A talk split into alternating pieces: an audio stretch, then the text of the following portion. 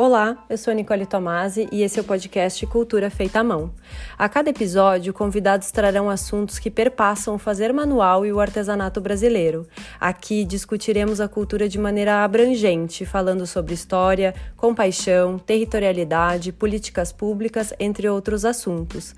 Para mim, falar sobre cultura é uma maneira de mantê-la viva, além de fazer com que sejamos cuidadosos com as inúmeras manifestações culturais que existem em nosso país.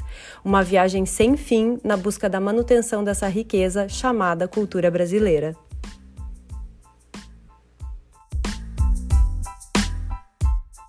Quando falamos sobre culturas, estamos exercitando o respeito ao direito do outro de ser quem ele é e, ao mesmo tempo, sendo livres para sermos quem somos. Hoje eu recebo a Mônica Pedrosa Rangel, mestra em antropologia, para a gente conversar sobre compaixão, empatia, amorosidade e o que que isso tudo tem a ver com a cultura. Então, Mônica, por favor, te apresenta, porque acho que é um prazer para todo mundo poder te conhecer.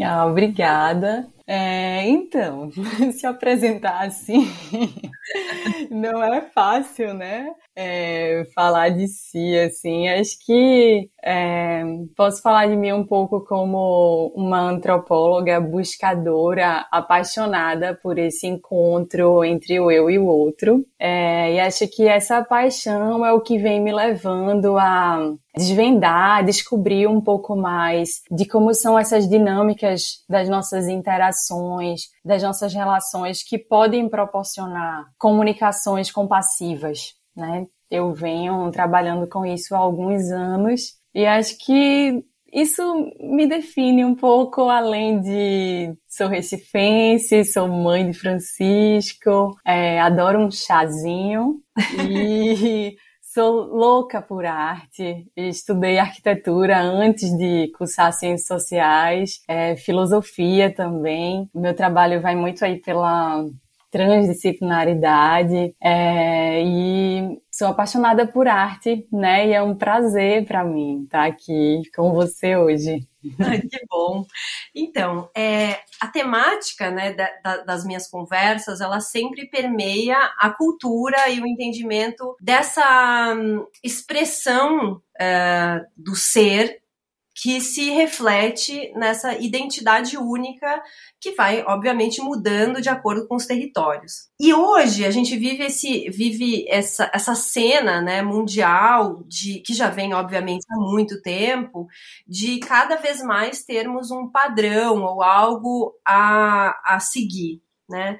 E aí eu queria muito que a gente falasse sobre a compaixão, né? Primeiro, o que é a compaixão, e o que, que a compaixão pode é, nos ajudar a combater a nocividade do padrão. Uau! Então, que falasse um pouquinho sobre isso. então, é, nossa, aquele, aquele intervalozinho para a gente sentir a pergunta, né? É, eu sinto é, algo que é muito assim, faz parte muito da nossa prática antropológica. É quase sempre que a gente vai responder uma coisa, a gente é, delimita aquilo ali no tempo e no espaço, né? A gente tem muito essa cautela, assim, de é, realmente contextualizar, né, o que a gente vai estar tá falando. E grande parte do meu trabalho vem sendo é, dedicado a falar de compaixões, sabe? A de não, não, não partir de uma definição única, embora a gente tenha algumas, algumas definições mais clássicas, né? De que seria você poder se colocar no lugar do outro e agir em benefício do outro. É, mas mesmo essa definição mais clássica eu gosto de inserir assim, agir em benefício do, de si e do outro simultaneamente, né? Porque nunca vai ser um movimento só. A autocompaixão, ela já está inserida também é, no aspecto da compaixão, eu sinto. E aí, tem uma série de outras definições, assim, que eu, que eu venho elaborando dentro de mim de alguma forma, que é criar coexistências possíveis. Gosto muito de falar de compaixão assim. É, gosto muito de falar também de é, aprender a viver em companhia, estar no mundo em companhia, né? Essa noção de que a gente não está apartado uns dos outros, embora é, muitas vezes a gente queira excluir o que é outro, o que é diferente demais dos nossos processos, como se a gente pudesse marcar um X, né? Dizer, não, isso aqui quero, então isso aqui não quero, marco X, né? Mas, na verdade, isso é um processo ilusório mesmo, né? Que a gente acha que vai poder separar aquilo ali da nossa vida, mas, na verdade, até aquilo que a gente abomina, de alguma maneira, em alguma instância, vai, é, de alguma forma, é, digamos, passa por nós também.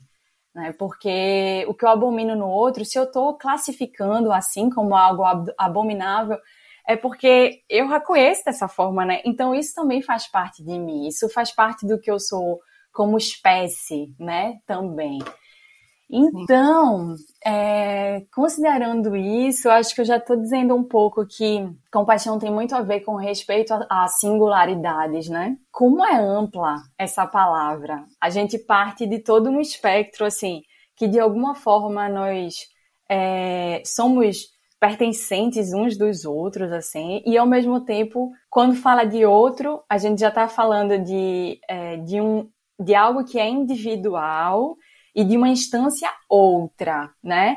Nós nos individuamos e temos essas, essas instâncias que nos multiplicam de alguma forma. Então, jamais a gente vai poder é, viver num mundo totalmente padronizado. Toda forma de. Quando a gente tenta padronizar muitas coisas, a gente tem, às vezes, até é, quase como atentados mesmo aos processos criativos humanos, né? E de, e de você, de fato, afirmar a sua existência como um processo que ele não se estanca, um processo em que você vai estar não só respondendo à natureza, mas você vai estar em um diálogo, é, digamos, é, em um diálogo profundo, criativo mesmo com o meio, né? Não é só você estar ali no, numa resposta automática a estímulos fisiológicos. A gente está se criando a todo instante, né?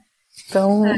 Não, então, eu, eu, te pergunto isso porque eu vejo hoje muito essa coisa do outro. É, parece que o outro não, não habita o mesmo planeta, né? Então, assim, ah, é o outro. Quando, na verdade, o outro, ele é também parte de um, de um, de um ecossistema que é o meu. Então, esse outro, ele nunca está longe de mim, de fato. E quando a gente observa isso em termos de cultura, e a gente sabe, né, a gente vive num país que foi invadido e que teve uma cultura subjugada, e a gente observa isso acontecendo até os dias de hoje, me causa muita estranheza esse outro, é, essa ideia do outro fora, né? Porque a gente teria muito mais, ao meu ver, a ganhar se o outro estivesse junto, porque eu poder conviver com a diferença do outro me faz melhor. Então, é, para mim é muito estranho essa, essa ideia do outro, assim, desse outro que, que, não, que não existe compaixão com ele, né? Porque eu, é, é aquilo que tu falou, eu não quero ele, eu não quero ele perto de mim. E num país desse tamanho, a gente vê isso se repetindo inúmeras vezes, né? Como é, o que, eu, o que eu, a gente estava conversando off antes. Uhum. É, nós temos uma, uma convergência no tu da fala. Sim. Né? Tu fala tu e eu falo tu também. Mas eu falo um tu do sul e tu fala um tu do, do, Nordeste. E existe, ao mesmo tempo que existe uma, uma convergência, existe uma diferença aí muito bonita. Que é a diferença do sotaque, que é um reflexo dessa ocupação de territórios completamente diferentes como os nossos que, embora sejam completamente diferentes, fazem parte de um mesmo Brasil. Então, hoje, e, e, eu acho bonito a gente falar sobre isso também, existe uma, uma dificuldade já é, é, sabida, né, principalmente numa, na, na área do design, que é a área que eu uh, uh, atuo, que é essa necessidade de um entendimento de uma identidade brasileira. Uhum. E no teu, no teu conhecimento e, e, e na tua, nas tuas buscas e na tua pesquisa como, como cientista que és, né? Uhum. isso, isso é isso é uma ilusão ou isso é possível, só que de uma maneira que ainda é desconhecida? Então, a gente pode falar, talvez, em diferentes níveis de identidade, né? Do que seria é, e sempre identidades no plural assim. Talvez cada pessoa cada ser no mundo ela vai se associar quase como se filiar assim né? A diferentes identidades um pouco disso de papéis e de personas enfim. Então é, se a gente falar de uma identidade macro brasileira talvez a gente poderia é, se formos fazer isso considerar um grande arquétipo digamos né num olhar mais junguiano do que seria é, uma, é, algo mais ampliado mesmo, em que configurações possíveis existem, né? Existem é, possibilidades aí do que é a brasileira, o brasileiro que seja esse país, mas é, isso vai ganhar corpo, vai se enraizar a partir da manifestação de pequenos grupos, a, a manifestação individual, a manifestação de pessoas de uma, de uma cidade, né? E aí por diante. Então, é, isso é absolutamente determinante, né? Por isso que não é somente uma questão de vamos ver aqui o que a gente tem de igual, porque o que é diferente é só um detalhe. Não. Assim, o detalhe importa e muito, né? Importa é para como a gente vai se construir no mundo, né? E a gente precisa olhar para esses detalhes para entender, inclusive, assim, por que que às vezes o outro incomoda muito, né? Se faz parte do mesmo país, então se teria de alguma forma algumas nuances, né, de identidade, por que que incomoda tanto? Eu, eu sinto que perceber os incômodos né? Perceber o que a gente não consegue processar na existência do outro. Esse é um caminho de profundo aprendizado, porque ali existe algo né, que precisa ser olhado, é, que precisa ser talvez melhor compreendido, né? De por que, que essa pessoa age dessa forma e não de outra, da forma como eu acho que ela deveria agir, né? Sim. É, é, é muito curioso isso, porque existe mesmo essa existe essa intenção de um lado de se ter de, de, se ter essa unicidade como país, mas ao mesmo tempo existem as, esses abismos dessa ideia de que o outro eu não quero, né? Então essa cultura eu não, eu não aceito, né? Eu não aceito uma certa uh, manifestação cultural, eu não aceito uma certa tradição, eu não aceito um, um certo folclore. Então existe muito essa esse paradoxo mesmo, eu acho nesse nesse nosso nosso país, porque obviamente a gente não é um país do tamanho da França que consegue, e mesmo assim existem as nuances dentro de um país pequeno como a França por conta das próprias uh, uh, uh, fronteiras. Então, talvez aqui o caminho fosse enaltecer essas diferenças, né? Porque se a gente for se ver como duas mulheres em termos físicos, nós estamos muito mais para um padrão europeu do que porque, pelo que a gente sabe que é a maioria da população brasileira. E, curiosamente, isso é uma coisa que eu já falo há muito tempo, esse nosso físico, ele se encaixa muito mais em um padrão aceitável e, por conta disso, temos mais espaço. Em hipótese alguma, eu estou desmerecendo o uhum. espaço que ocupamos, uhum. mas a gente sabe que uma mulher negra é, ocupa muito menos espaço do que uma mulher branca com as nossas características mais caucasianas. Sim. E aí, para mim, a compaixão, o entendimento da compaixão é extremamente e cada vez mais necessário diante dessas, desse cenário social e político que a gente vive, porque a gente está caminhando para um, um, estado de muita polaridade. Sim. E aí, e aí queria, queria construir contigo esse, esse, esse raciocínio, assim, é, como que a gente pode realmente, efetivamente, o que ferramentas a gente pode usar para acessar essa compaixão e uhum. é, se existe, qual é a diferença diferença entre a compaixão e a empatia? Existe um exercício que é um exercício metodológico é, quase que a gente se propõe em campo, né, na antropologia, que é,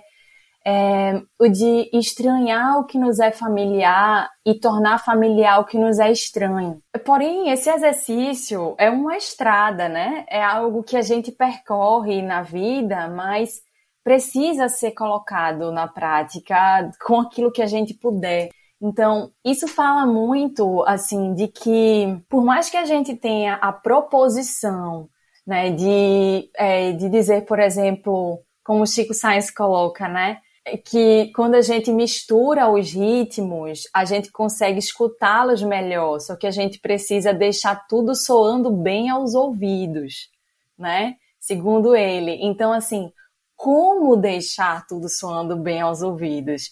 Isso é, é, uma, é uma grande tarefa, né? Eu, eu sou uma pessoa muito esperançosa, mas ao mesmo tempo é muito importante que a gente traga a crueza da coisa, né? A crueza do exercício também a crueza do que a gente percebe que continua existindo no nosso país, é, de mortes que não deveriam acontecer, de, de injustiças absurdas que estão acontecendo agora, porque às vezes essa prática de tornar é, familiar o que é estranho, isso demora, né? Isso é, fica ah, não, peraí que é difícil para mim, peraí que esse exercício é demais para mim, peraí que tolerar é, quem tem uma opção sexual diferente da minha, não, isso é demais. Como assim? A gente precisa ver também, assim, até que ponto a gente vai continuar aceitando, até que ponto a gente vai continuar é, sem se colocar, né? E eu digo todas as pessoas, mesmo as pessoas que é, normalmente são vistas como é, preconceituosas, por exemplo, também essas pessoas precisam se colocar, mas elas precisam saber como vão se colocar. É, né? Então, uma coisa é elas dizerem, não, eu não quero isso e acabou. A outra coisa é dizer, não, vamos dialogar, vamos ver aqui qual é a questão. Isso mexe com você? Você acha o quê? Que é difícil? É, ver um homem com outro homem? Você acha que é difícil ver uma, uma pessoa negra ascendendo socialmente? Por que você acha? Você não concorda? Você acha que deveria ser diferente? O que, é que essa pessoa tem a dizer? O que, é que ela acha realmente? Qual é a filosofia de vida dela? Qual é a cosmologia né, que está em jogo? Porque a gente precisa entender que cosmologias são essas que, que acabam é, nos apartando de alguma forma, né? Quando a gente não sabe o que é que está em jogo ali. Então, hoje eu vejo assim uma, uma necessidade urgente, não só né, de, de a gente dialogar, é, digamos, de um lado só, não só ficar, ah, eu vou dizer para você o que é o certo, né? Porque eu sou é, cientista social, porque eu sou antropólogo, porque eu sou artista, porque eu sou não sei o quê e eu, eu sei como é que a humanidade deve seguir. Oh, peraí, não sou eu que sei. Qualquer coisa que vai acontecer precisa vir, é, assim, da boca de, de, todo mundo, de todo mundo que está em jogo, né? Então, qual é o papo? Né? O, que, é, o que é? É, é, difícil a gente ouvir muitas vezes, né? Mas se a gente ignorar, se a gente não quiser, de alguma forma existe um, um, um trabalho, né, dentro da gente que é de assim como a gente externaliza as nossas vozes, existem maneiras e maneiras de dizer o que a gente pensa, né? E, e de também se abrir para a escuta do outro. Eu sinto, né? Às vezes a gente só quer escutar o que a gente quer também, né? já quer que a coisa esteja pronta. E aí é, não é bem assim, né? Vai precisar ouvir que uma pessoa ela vem de uma raiz completamente diferente, ela já nasceu num lugar que é preconceituoso, e aí o que é que a gente faz, né? Como lidar com isso? Então é um problema muito estrutural, muito da esfera macro também. É, tu perguntou sobre a questão da, da compaixão e da empatia, né? Eu acho que a empatia ela traz essa essa possibilidade inicial de poder é, estar no lugar de, né? É um pouco de, de, de, sentir, de entrar num nível emocional de alguma forma do que aquela pessoa pode estar sentindo ali eu vejo muito a empatia como esse caminho da, da troca mesmo, né? De se ver nesse outro de alguma forma, de saber que o outro sente como eu sinto e tal. E a compaixão é, já entra talvez mais no aspecto de do desejo de que é, o sofrimento não se perpetue, assim, né? Então tem algo de tanto de se ver numa roda com, esse, com essas outras pessoas em jogo, né, de entender que se faz parte. Então, a noção de, de interdependência ela é crucial assim nesse aspecto. E, é, e depois, a partir daí, existe esse, essa noção, eu acho, do companheirismo, né? Deus estou aqui com esse outro, então o que é que eu vou construir junto, né? Como vai ser essa jornada? E aí, tanto no sentido mesmo de, de processos de cura e de transformação, mas também de partilha de, de daquilo que traz é, contentamento, né? Compaixão também é sobre compartilhar essa é, o que, o que faz a alma vibrar, assim, né? É muito boa essa, essa diferença entre compaixão e empatia, porque me soa que a compaixão é algo muito mais horizontal, uhum. enquanto a empatia ela é um é, a empatia ela é um movimento na direção do outro para se colocar nesse lugar. E a, e a compaixão é vamos juntos aqui, né? Compartilhar e, e, e, buscar essa, essa, essa felicidade ou esse contentamento, enfim. Porque a gente vê muito, muito mais empatia, tentativas de empatia, quando a gente pensa em, em atuação até mesmo de políticas públicas para que se desenvolva ou que se faça uma manutenção maior da cultura, e nem tanto de compaixão para uma reconstrução social onde todos estão ao lado uns, uns dos outros. Então tem essa elucidar esses, esses conceitos é muito importante para que a gente também saiba como a gente se movimenta socialmente. Sim. E muitas sim. vezes esse entendimento de empatia acaba, acaba sempre colocando esse alguém que está, de certa forma, acima a ponto de se propor se colocar no lugar do outro que teoricamente está abaixo. Sim. Porque a gente tem uma, uma, uma, Geralmente a gente se coloca no lugar do outro que a gente imagina que está inferior a nós. Né? É, é difícil a gente se se, se propor a se colocar numa posição de alguém que está acima. Então, uh, é muito bonito entender isso e começar a reconstruir até mesmo uma atuação profissional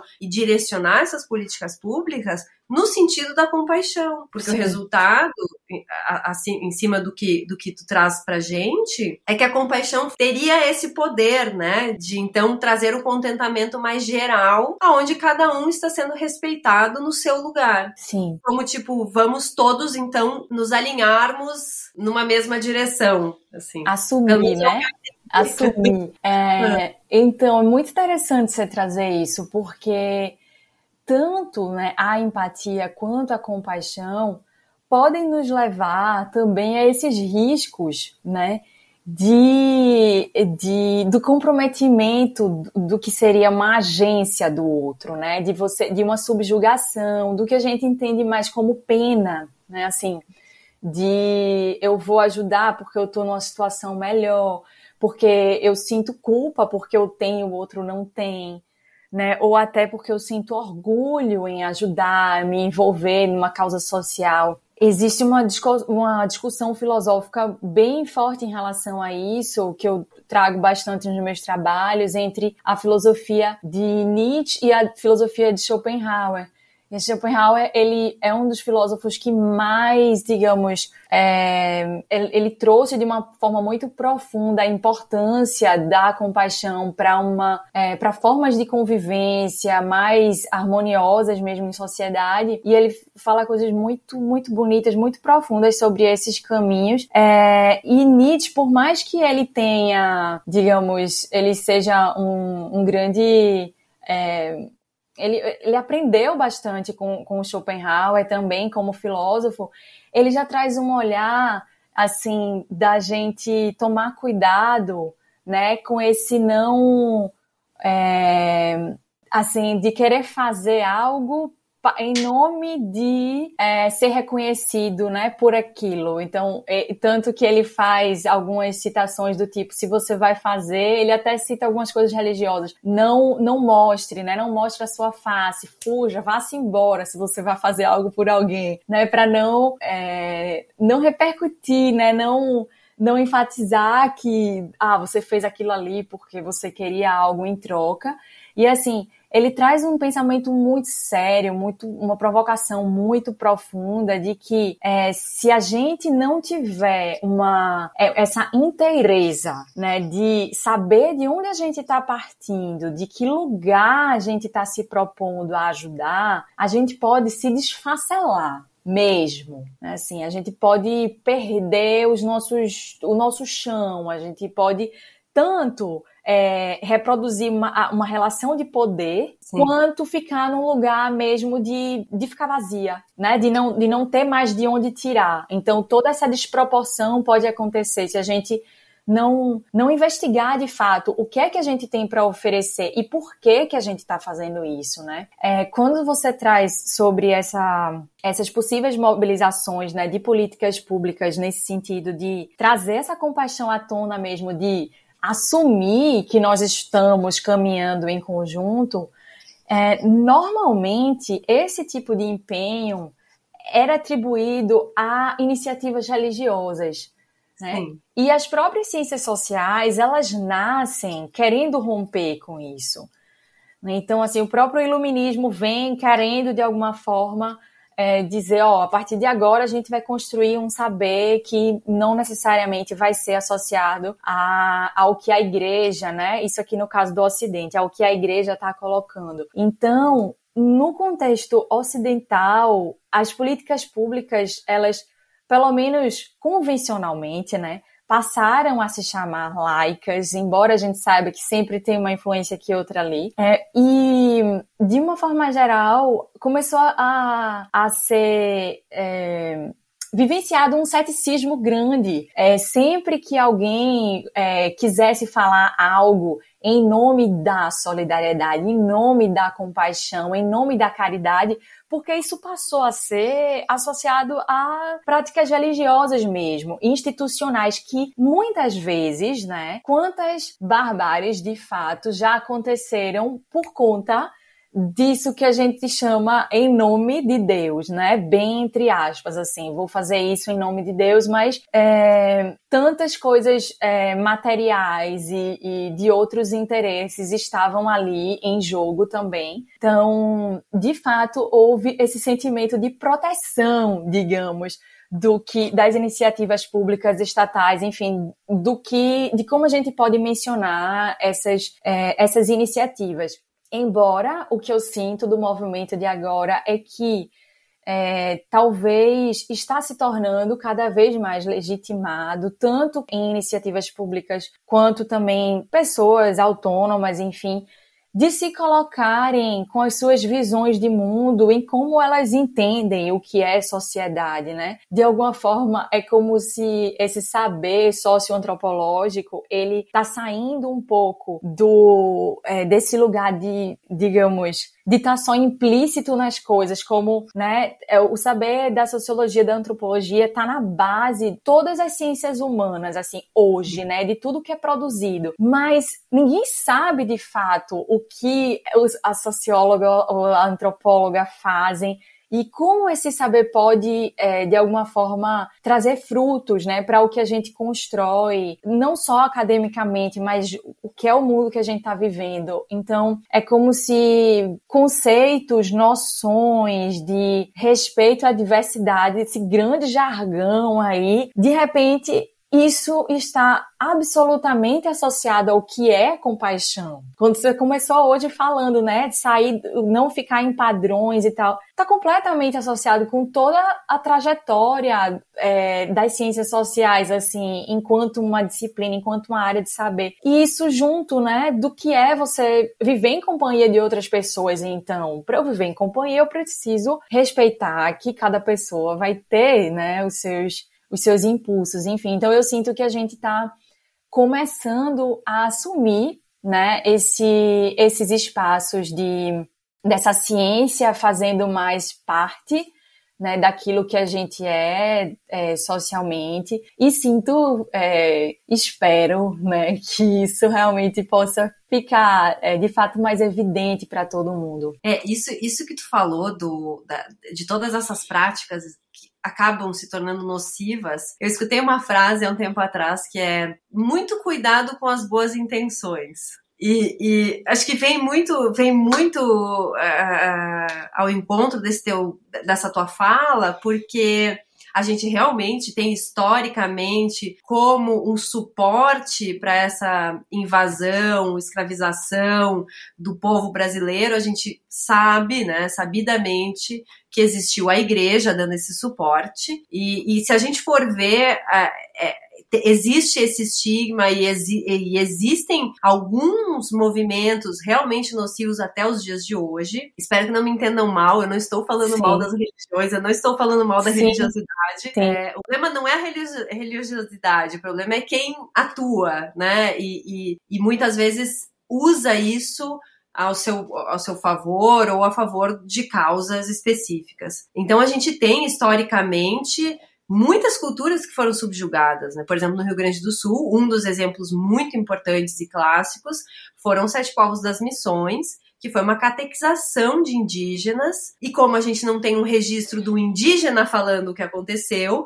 a gente Sim. acaba vendo aquelas fotos, né? Então, todos de túnica, indo rezar na igreja, mas não se sabe ali que dor estavam passando todas aquelas pessoas, né? Como elas estavam ali, como elas enxergavam o que estava acontecendo, qual era a, a, a, as, as dificuldades de entender se aquilo era realmente bom ou realmente ruim. E quando a gente vê hoje, existem ainda atuações, tanto atuações profissionais, políticas públicas, que estão nesse mesmo espectro, que é as boas intenções mas sempre numa verticalidade do tipo, eu tenho uma boa intenção e eu sei o que o outro precisa. E essa para mim sempre foi uma, um ponto, esse para mim sempre foi um ponto. Como a gente pode saber o que o outro precisa, né? Como a gente pode achar que o outro quer viver como nós, quer ter as roupas que a gente tem. Por quê, né? Para que a gente acha isso? É, da onde a gente tira que o que a gente tem é o ideal? Porque se a gente for refletir, talvez nem seja. Sim. Né? Tem, tem, tem povos, a gente pode falar dos povos originários, que vivem muito mais próximos da natureza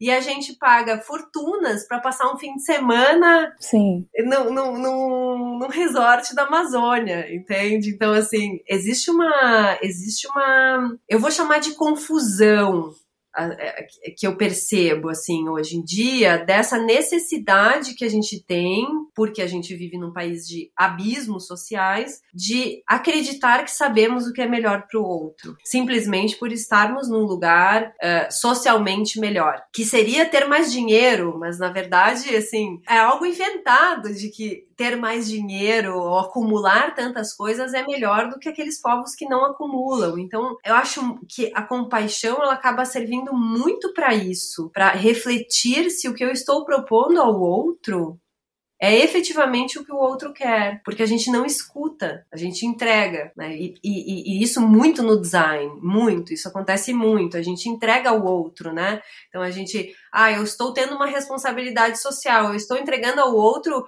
o que ele precisa.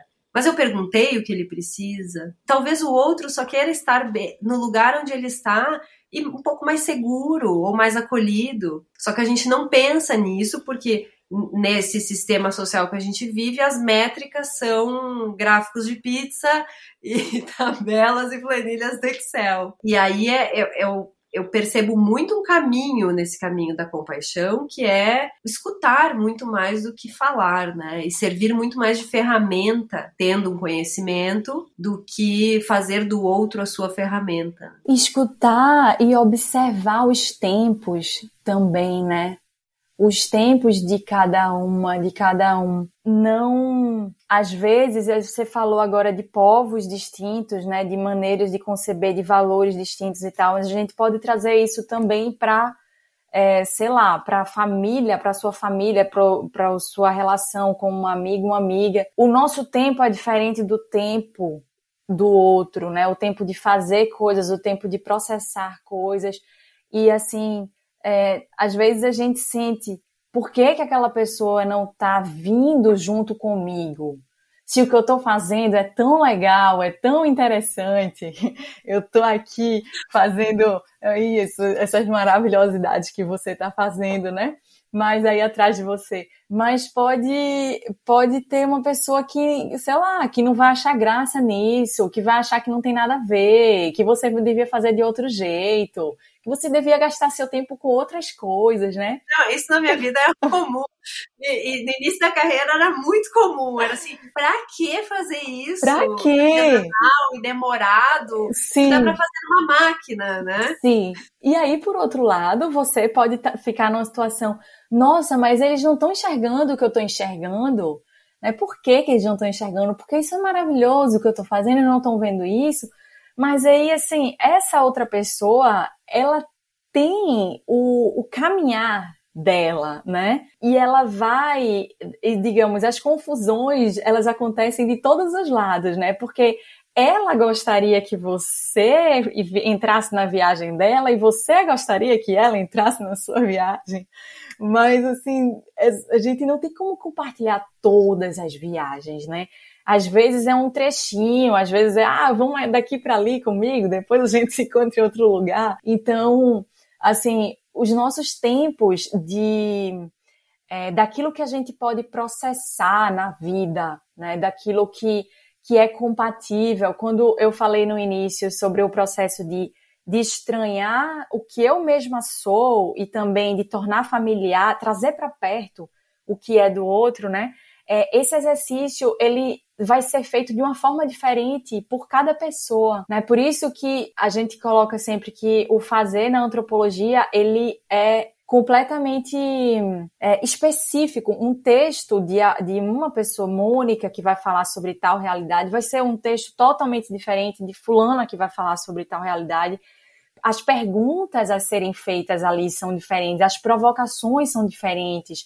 E onde a gente vai chegar também né? Então, é claro que vão ter coisas ali em comum, óbvio, mas outras coisas não tem nada a ver, né? Então, o que mexe vai vai nos levar para lugares de aprofundamento que são pistas importantes, né? Para entender como é que é possível para cada um é, de alguma viver na companhia, né, um do outro, assim. E eu acho muito bonito quando a gente se pergunta assim, como é possível para você, sabe?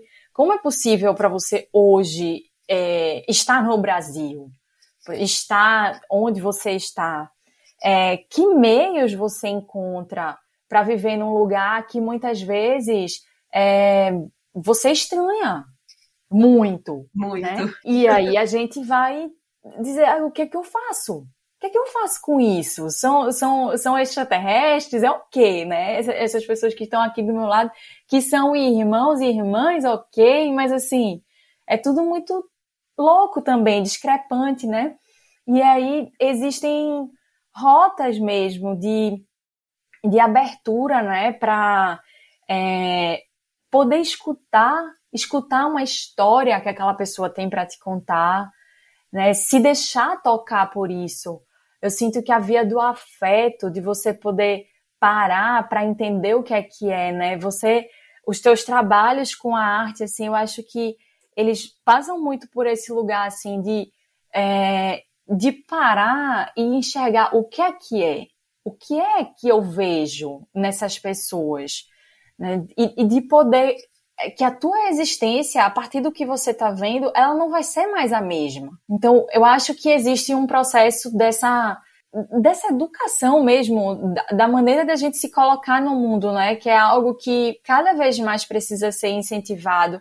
Esse lugar de complexidade, né? De se ver como essa, esse ser individual que não se separa do que é socialmente, do que é como espécie humana, e, e, e desse ser poder é, se colocar ali observando, mas podendo errar também na observação. Esse é, um, é algo, isso é fundamental, assim. Edgar Morin, é, filósofo, sociólogo maravilhoso, ele traz muito esse aspecto, assim, né, de podemos errar. Isso faz parte do processo de aprendizado.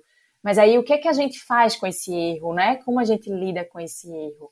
E eu acho que estar tá junto, assumir que vai estar tá junto, é assumir também esse erro, mas poder caminhar apesar de, né? Sim, sim.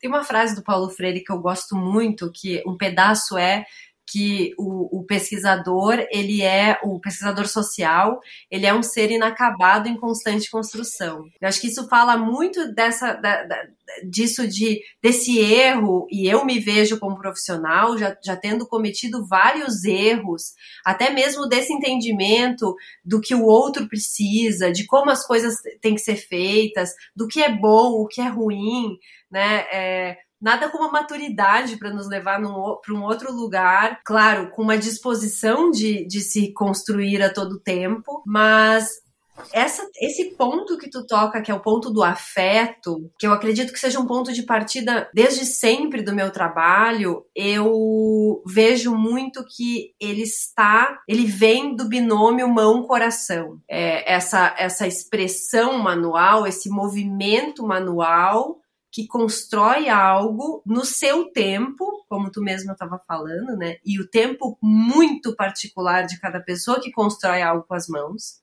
Tem mãos que são mais ágeis, tem mãos que não são tão. Tem mãos velhas, mãos jovens. Tem mãos maduras e mãos imaturas, mãos ansiosas e mãos calmas, e tudo isso se reflete nessa, nesse afeto colocado naquele trabalho, né? É, tem, um, tem um autor que eu gosto muito, que é o Henri Faucion, que ele tem um, é um pequeno ensaio em um dos livros dele que se chama Elogio da Mão. E ele fala dessa. Ele, ele, é quase como se ele fosse uma mão falando nesse elogio da mão. E é muito bonito isso, é, porque, ao meu ver, tem muita. Tem muita amorosidade quando a gente constrói algo com as mãos. Né? Tem, tem, muito, tem muito de si ali. E isso só acontece com o tempo. E aí, hoje, que a gente tem é, o artesanato entrando no mercado de uma maneira muito massiva, né? Uma aceitação dessa cultura uh, materializada em objetos particulares, artesanais, e existem as pessoas que compreendem o tempo que aquilo precisa para existir, e existe uma força de comércio e de mercado que precisa de volume, precisa de repor estoque, precisa das coisas num tempo certo. E muitas vezes, isso já aconteceu comigo, aí tem um conflito, porque a loja precisa repor a peça, mas o meu estado de espírito ou do outro artesão naquele mês não me permitiu produzir com aquela velocidade. E aí, diferente de uma máquina que vai lá e todo dia, se eu programar, ela vai fazer 10 unidades de seja lá o que for, eu e o outro que trabalha comigo ou que trabalha sozinho tá à mercê da sua própria vida. E tem dias que não dá vontade de criar ou não dá vontade de produzir algo por inúmeros motivos, assim, que podem passar desde uma confusão familiar ao cenário político do país. Então, assim, uhum. uh, é muito. Às vezes me, me, me coloca num lugar de muita tristeza, porque então existe uma aceitação dentro do aceitável. E aí tem essa luta mesmo, que, que acaba virando um conflito, que é fazer o outro entender o que é, ou, ou o que, o que precisa ser aceitável quando a gente trata dessa produção humana. É muito forte isso que você traz, porque é como se muitas vezes, muitos, é como se não, é isso. Muitas vezes, muitos de nós, muitas de nós sofremos por precisar atender a essas forças que parecem maiores do que nós, né? Que são que são forças também criadas pelo que a gente faz coletivamente, né? Assim, ah, é isso, vai valorizar a velocidade, a coisa. Então, quase que vira, a gente se aliena mesmo, né? Então, vira uma coisa mandatória mesmo, você tem que fazer.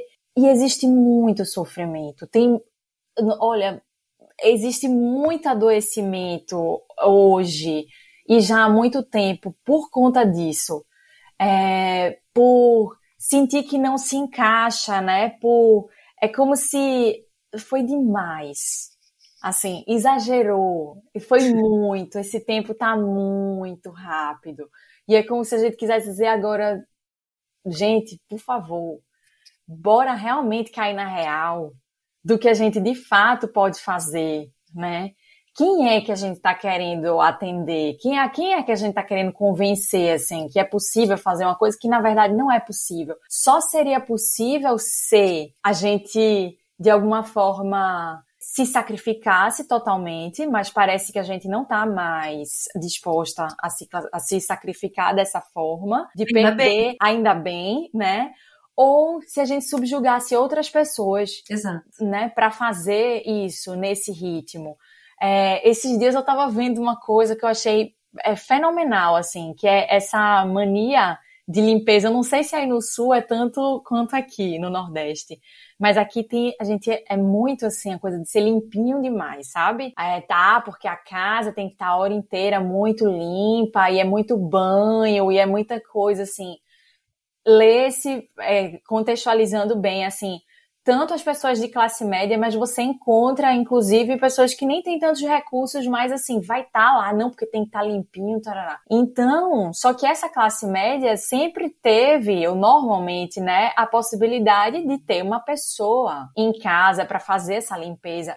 E muitas vezes, quando, antes, a gente sabe o que é que era, não era nem uma pessoa, eram várias pessoas que não eram nem pagas para fazer isso. Então, assim, aquela coisa do não sei quantos enxovais e porque você vai ter uma toalha, não sei como, que vai passar, imagina, a cada refeição vai ter uma toalha, não sei como, não sei quantos guardanapos que aquilo ali vai se lavar. E quem é que vai limpar isso? Quem é que vai pagar por isso, né? Então, assim, da mesma forma quem vai pagar por esse, é, em todos os sentidos, né? Pagar de dinheiro e pagar de outras coisas. Quem vai pagar por esse trabalho todo frenético, desenfreado que se pede de, de, produções a serem atendidas. Eu sinto que algo importante de reflexão, né, com toda a tragédia dessa, dessa pandemia, algo que está chegando muito forte é isso da vulnerabilidade, né? Das pessoas poderem dizer, olha, realmente eu não posso porque eu não fiz o almoço e eu, sei lá, vou ter que agora cozinhar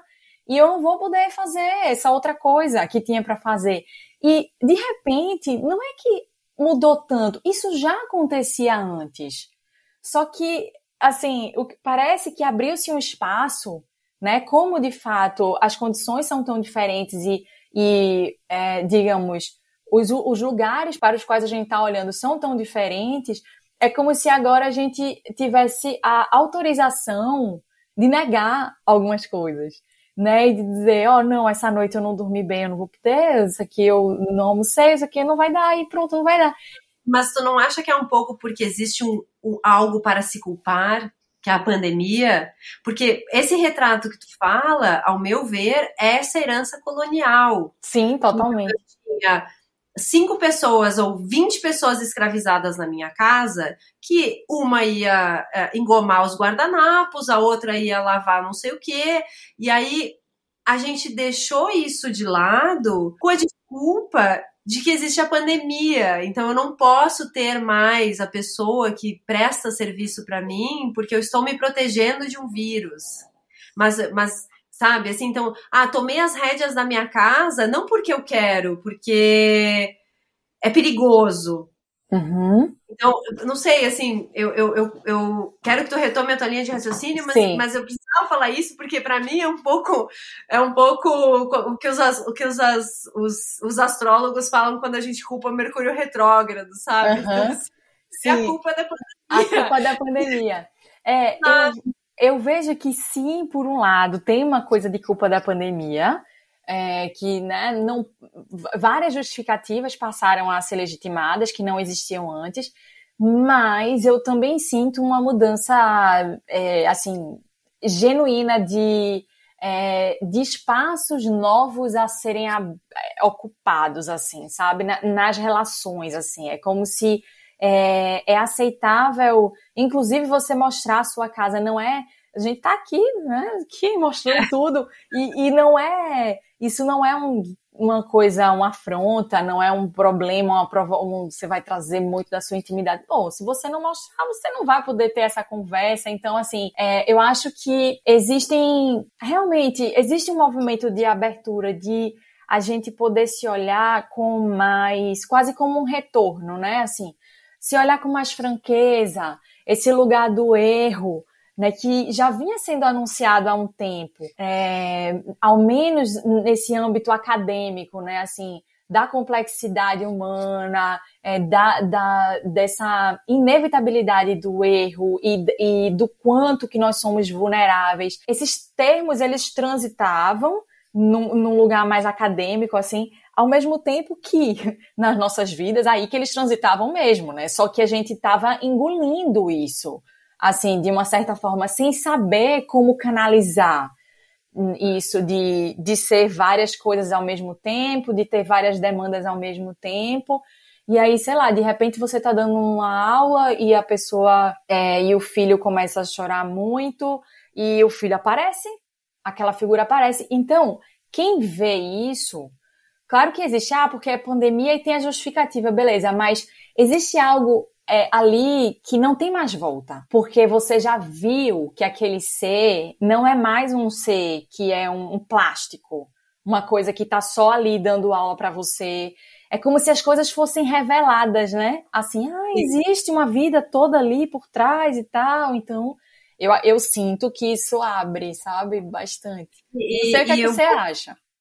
Não, eu acho, eu, eu, eu, eu compreendo perfeitamente, porque é quase como se a gente estivesse fazendo reuniões cada, cada dia na casa de alguém. E entendo muito isso quando a gente tira essa culpabilização da pandemia, porque hoje a gente pode se permitir não dizer todos os sims. Uhum. E só os sims que fazem sentido pra gente. Sim. E aí, obviamente, que o entendimento do tempo, ele tá diferente e existe uma, uma uma abertura maior para compreensão do tempo do outro. Mas, mas assim, eu, eu, eu não ando uma pessoa muito otimista, otimista, assim, de futuro. Quer dizer, otimista de futuro, sim, eu acho que eu não ando muito otimista de presente. E ainda acredito que tenha muita coisa para lutar de espaços e de, e de horizontalidade e de proporcionar a possibilidade das pessoas compreenderem mais o tempo do outro,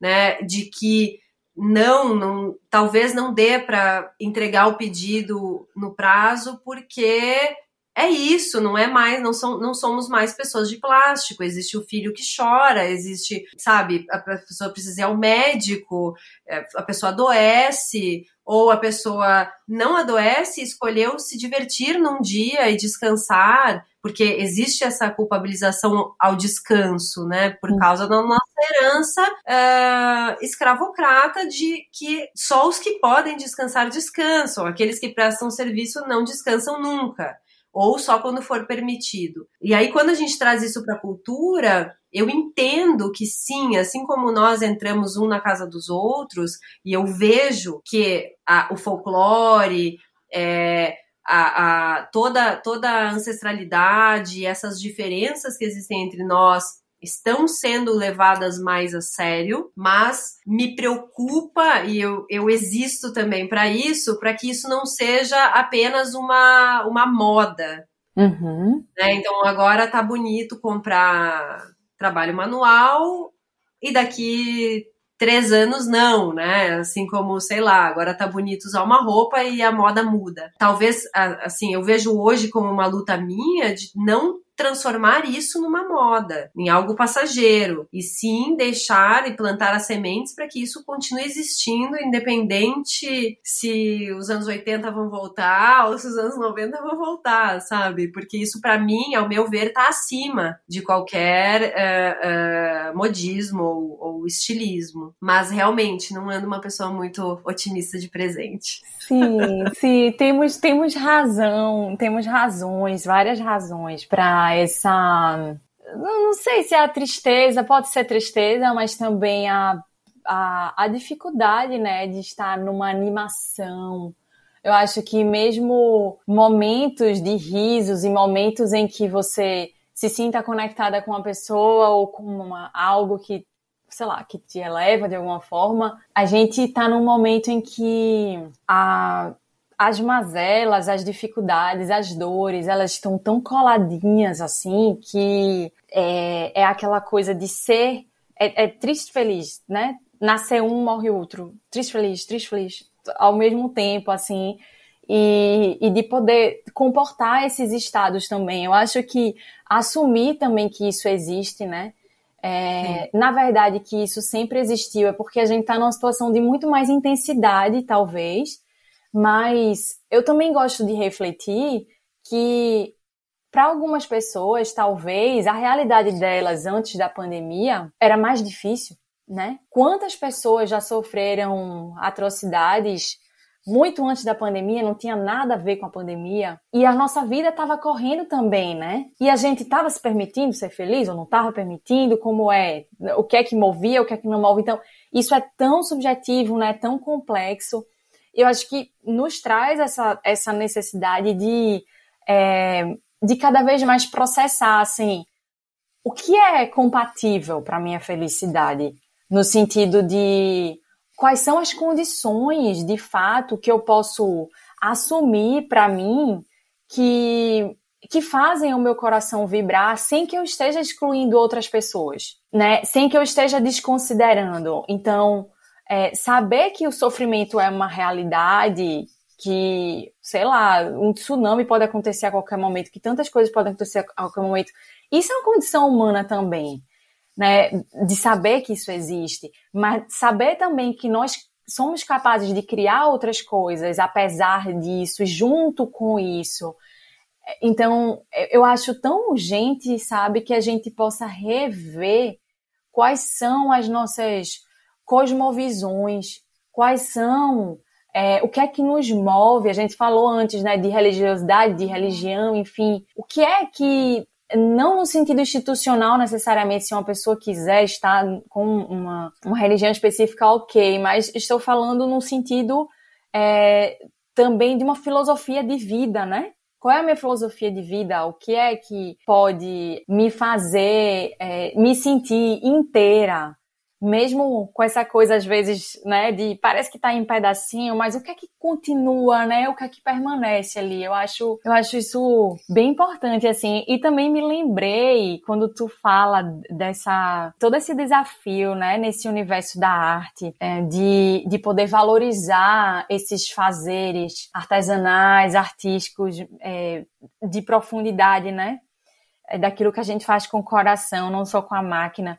Uma coisa é que a gente precisa bancar algumas escolhas, né? Me veio isso em mente, assim, que se a gente diz, não, isso eu não posso, a gente está afirmando para aquela, aquela solicitação que essa não é a nossa maneira de fazer, né? Então, aquilo ali vai ter uma repercussão no sentido de que eu estou escolhendo que não vou dar atenção àquele pedido, eu vou me voltar para uma outra coisa. É, e aí a gente vai ter algumas perdas. E isso pode Sim. ser um, um, processo de luto também, porque é, quem trabalha com criação muitas vezes é, está ali, né, naquela coisa, ah, eu quero, vamos abraçar e tal, porque é tudo muito bonito e empolgante também o processo de criação, embora muito desafiador, né?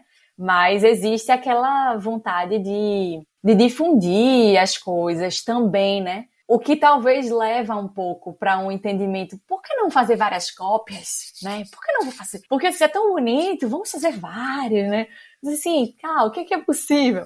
Então me veio isso em mente, assim, essa coisa de, de lidar com essas escolhas, né? Que é óbvio que é um desafio enorme. E uma outra coisa é trazer a, a presença de, de Lina Bobardi, né, né? Que é uma, uma maravilhosa, assim, uma grande musa, assim, da arquitetura e da arte é, do design também, né? Lina, ela é muito, ela foi muito além do seu tempo, no sentido de saber da importância de incorporar todas as etapas, todas as pessoas necessárias para uma obra de arquitetura acontecer, é, para um objeto acontecer, tudo aquilo ali precisaria ser considerado, né? Então, não dá mais. Tem alguns lugares que ela coloca assim essa crítica forte, por exemplo, da, da arquiteta que chega, coloca, faz um desenho que quem vai botar a mão na massa não consegue entender esse desenho. Como assim? Não consegue entender esse desenho? Né? Que, que equipe é essa? Que, que trabalho de equipe é essa? Então, é, é muito necessário tanto que essa pessoa que vai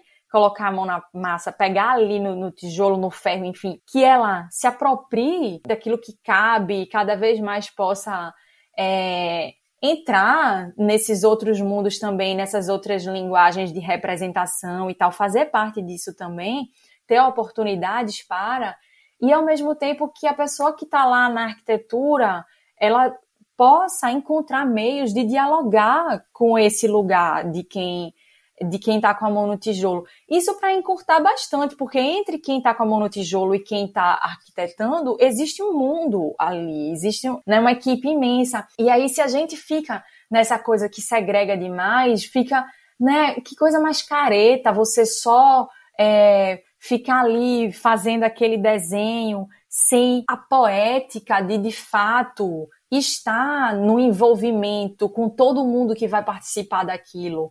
Né? Então, esse envolvimento de, de saber que aquele processo ali é um processo de um grupo, é um processo social, é um, é um fazer cultural que está em jogo, né? Com qualquer coisa que a gente coloque na cidade ou que coloque na casa de alguém, aquilo ali tem a ver com várias pessoas, né? Então, Sim. eu acho que isso também é importante de ser afirmado cada vez mais, né? Então, você veja que Lina afirmava isso já há um tempo e a gente agora tá. Como está vivo, né? De alguma forma, eu queria trazer um pouco também essa esperança, assim, né? De as coisas não morrem, né? Essas, o que está no coração, de fato, a motivação, ela, ela, ela transmuta, ela chega de outra maneira, enfim. É. Não, tem alguma. Tem, tem, tem três coisas assim nessa tua fala. Bom, primeiro, muito obrigada por ter trazido Lina Bobardi para esse nosso encontro. é, eu fui numa exposição no MASP da Lina que era só sobre arte popular.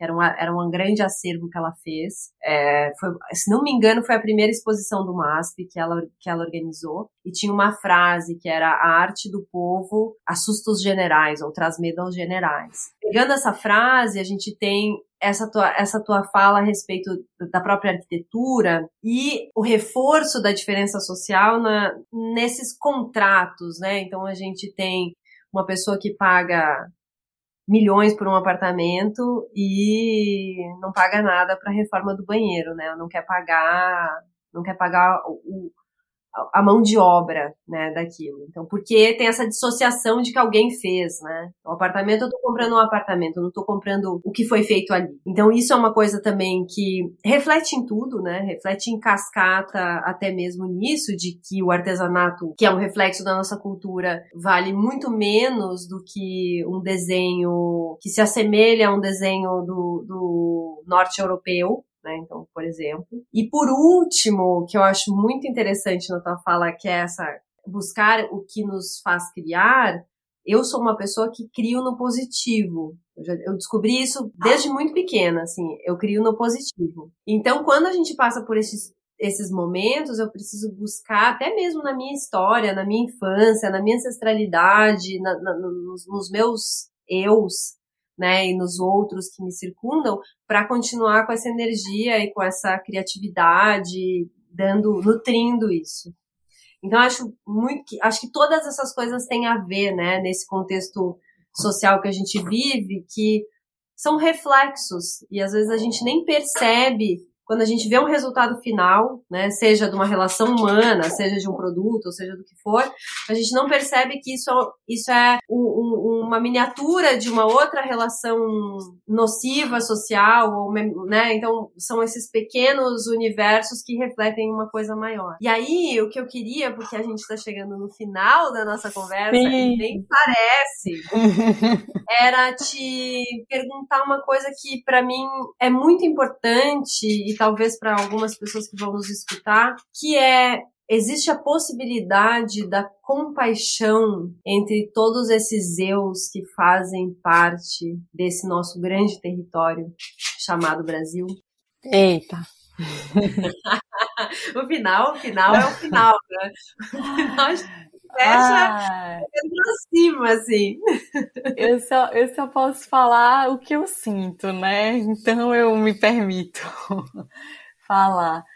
É, eu, eu sinto que a compaixão, é, poder viver admitindo que isso é possível, é quase como uma afirmação de que fazemos parte da natureza, da própria natureza que somos, assim.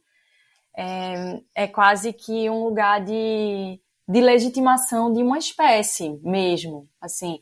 Não não somente de dizer que ah, já nascemos com a habilidade de, de olhar para o outro, porque isso é óbvio, né? O ser humano, se não for o se não for segurado por alguém, não vai viver, né? Vai, vai precisar ser, vai precisar de colo sempre. Nenhum até hoje nunca aconteceu, né? De você ter vivido, chegado até aqui sem precisar de colo. Então, isso sim é, é inevitável, a gente sabe que é, esse princípio de incluir o outro na nossa vida, nos nossos processos, isso é vital. Mas, para além disso, existe uma uma constatação, talvez, de que para gostar de estar aqui profundamente, assim, esse sentido de apreciação da vida, eu acho que só pode existir genuinamente se a gente olha para esses outros eus. E eu realmente acredito que é muito mais interessante do que quando a gente vai só pelo caminho da exclusão. Porque a gente precisa, a gente não pode abarcar tudo realmente, né? A gente não tem como, ah, eu amo todas as pessoas e eu faço tudo por todas as pessoas. E compaixão não é isso, necessariamente. Você a toda hora está fazendo né, aquela coisa do, do, de ser onipresente quase. Todas as pessoas que fazem parte da minha vida, eu tenho que fazer tudo, tudo por elas. Não, mas muito pelo contrário, talvez é um, um lugar de, de momento a momento, por isso que eu acho que tem muito a ver com presença. Como e com quem eu posso estar em real companhia ali? Quem eu trago comigo no meu dia a dia? Quem eu estou considerando no meu dia a dia? Quem eu estou lembrando ao fazer esse objeto? Ao escrever esse texto, ao fazer essa comida? É na memória de quem? É em nome de quem? Né? Quem está ali comigo junto? Então, eu sinto que isso torna é, a vida de fato com sentido. É um sentido existencial, né? Você é, poder não limitar a sua existência só a você ou só a um grupo seleto. Né? Você pode expandir de fato para tudo que existe, mesmo se você precise de um tempo para isso. Né? De um tempo para assimilar a existência de cada outro. Eu, eu sinto que é, assim, é, é vital é, nos darmos esse tempo com honestidade. Que lindo! Nossa, muito, muito, muito obrigada, Mônica. Eu acho que, assim, essas últimas palavras eu, eu achei. É, são as palavras desse tempo, né? São Sim. as palavras, são as palavras do hoje mesmo. É, nossa, muito bom. Bom, fiquei agora Muito assim. Muito obrigada também. No meu tempo, recebendo tudo isso. Eu te agradeço com todo o meu coração, com todo o meu eu, por a gente ter podido ter essa troca tão bonita e, e tão construtiva, assim. É, para mim é muito importante, acredito que vai ser importante para muitas pessoas que vão nos escutar também. Então, muito obrigada. Se eu pudesse, estamos em lados opostos do nosso mapa brasileiro, mas se eu pudesse, eu te daria um abraço agora. Então, estou te dando um abraço virtual. Eu quero te agradecer de, de todo o coração, de corpo e alma. É, já te falei que é muito simbólico, sim, estarmos assim, cada um num, quase num oposto assim, né, do, do país. Isso é muito é, é muito bonito de se ver, né? Duas mulheres que estão se propondo a se colocar, né, sem, sem tantos roteiros, sem tantas regras e dizer o que sentem, o que pensam sobre assuntos que perpassam a nossa vida completamente, né? E eu admiro muito o seu trabalho, preciso dizer isso. É, admiro muito o tempo do seu trabalho, pelo que eu posso observar, sua coragem de, é, de assim, de estar inteira né, nesses processos, de, de poder é, honrar cada processo, de vibrar com cada processo, mesmo com as dificuldades, né? Então, de, de, dessa celebração, né, daquilo que é construído, eu observo que você celebra muito essa arte que sai do seu peito e de outros peitos. E eu, eu sinto que essa celebração, ela precisa estar junto com a gente, faz parte desse gostar de estar com o outro. Não é, não é meramente porque, ah, isso aqui ficou bonito, eu, eu soube fazer. Não é isso, né? É de poder sentir que aquele objeto ali criou uma conexão real entre esse eu e vários outros eus e o mundo. Eu acho que isso é motivo de celebração. Te agradeço profundamente pela escuta, pela troca, e eu desejo que outros encontros como esse possam acontecer. Seguimos juntas, com certeza. Sim.